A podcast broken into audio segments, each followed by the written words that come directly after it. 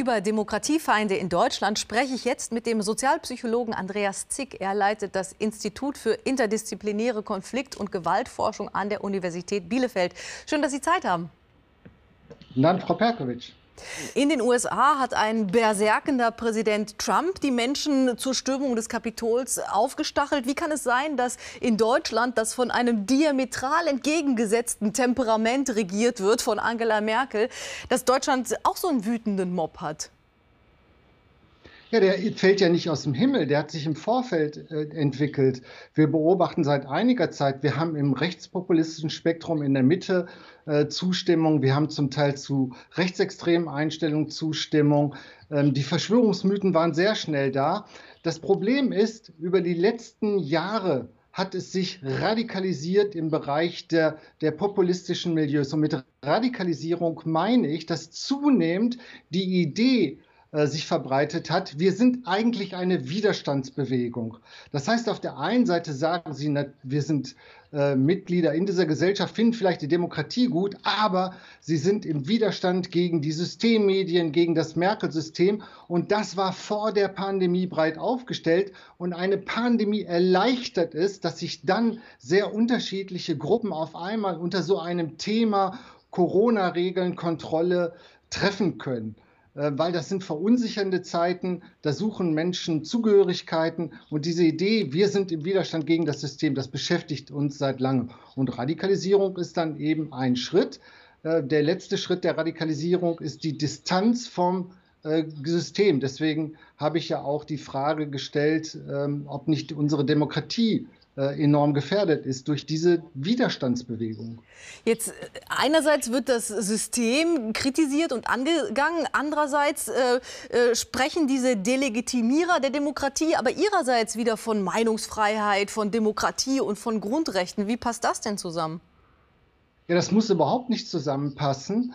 Ähm, indem zum Beispiel wie auf den Demonstrationen haben wir äh, gesehen, eine, äh, ein Motto war da, äh, unsere Freiheit ist eingeschränkt, das System ist ausgehebelt und da drumherum stehen lauter Polizistinnen und Polizisten, die ja gerade die Meinungsfreiheit schützen. Das macht überhaupt nichts.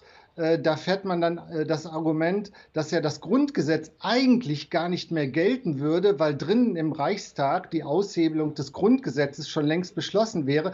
Das heißt, man sucht sich genau in den sozialen Netzwerken, in seiner Demo-Bewegung die Argumente, die letztendlich dann zu der eigenen Ideologie passen. Das kennzeichnet den Dogmatismus aus. Wo sie sich dann treffen, ist durchaus in den kernideologischen Elementen, die wir jetzt verstehen müssen. Zum Beispiel, dass sie eben bestimmte Feindbilder teilen und dass sie vor allen Dingen davon ausgehen, wir, sind ein, ein, wir haben eigentlich das Vorrecht in dieser Nation, äh, wir zählen zu denen, die zu dieser Nation gehören, zu diesem Volk.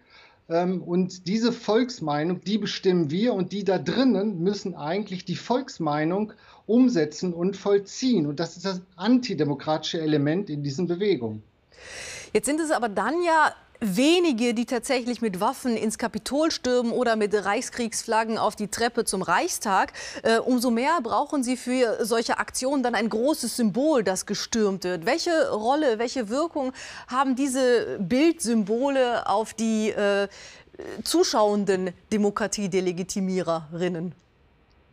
Also solche Bilder sind enorm wichtig. Wir wissen, Radikalisierung ist nicht etwas, das läuft einfach so ab, sondern man muss es immer wieder befeuern. Wir brauchen die Information. Das heißt, nach der Reichstag-Besetzung dieser Treppe, danach äh, wird in den sozialen Medien das Ganze historisiert, da werden Helden auserkoren, da werden die Bilder verbreitet. Wir leben in einer Welt, in der auch Radikalisierung, Extremismus ähm, sehr bildreich sein muss, weil es geht um den Wettbewerb um Emotionen. Die Emotionen müssen ständig geschürt werden, auch Emotionen, die wichtig sind für die Radikalisierung. Ganz wesentlich ist, Anhängerinnen und Anhänger, die sich vielleicht gewaltdistanten sind, die nehme ich mit in dieser Meinung zum Beispiel, der Staat hat die Kontrolle verloren, wir müssen uns selbst um die Kontrolle ähm, kümmern. Und dann sind solche Raumbesetzungen sehr wichtig. Aber wir sind auch an einem neuen Punkt, denn es sind nicht irgendwelche Räume, sondern es sind die Räume der parlamentarischen Demokratie.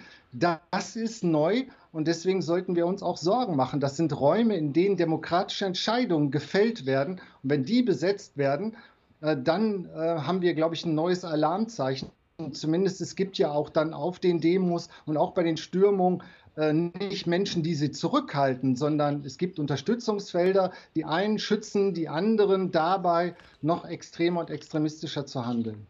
Vielen Dank, Andreas Zick. Schönen Abend nach Bielefeld. Ich danke Ihnen.